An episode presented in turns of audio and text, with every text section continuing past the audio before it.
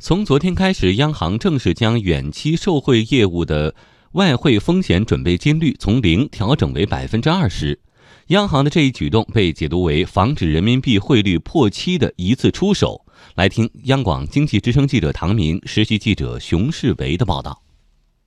近期人民币汇率波动明显加大。据统计，人民币对美元即期汇率自四月初的六点二七一路贬到八月初的六点八八，贬幅超过百分之九点七，距破七仅一步之遥。八月三号，人民币对美元即期汇率以六点八五七一开盘后，一度跌破六点八八，比上一日夜盘收盘下跌了三百六十点。市场担忧人民币汇率将失守七这一关口。中国民生银行首席研究员温彬认为，这次央行重新收取远期受汇业务的外汇风险准备金，更为重要的在于信号意义，维护人民币汇率在一个合理稳定区间。政策主要还是要改变当前人民币贬值这个市场预期嘛，因为通过增加这个百分之二十以后，实际上对于企业啊这些购汇的，它增加了这个购汇的成本。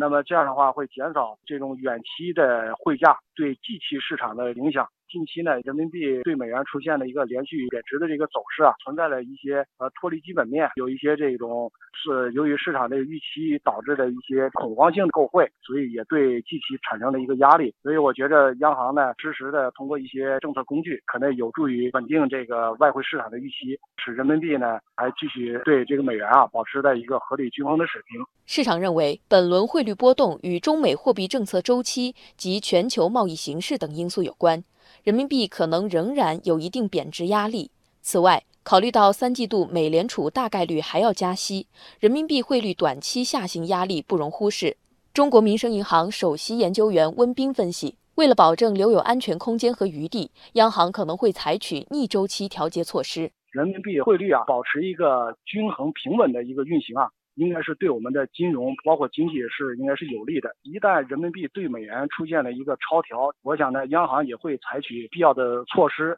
运用一些政策工具啊，呃，进行一些调整。呃，在未来如果还存在人民币贬值预期强化这样一个情况的话，那么央行可能会重新呃推出逆周期因子这样一个因素，使我们的这个人民币汇率啊运行在一个合理均衡的水平。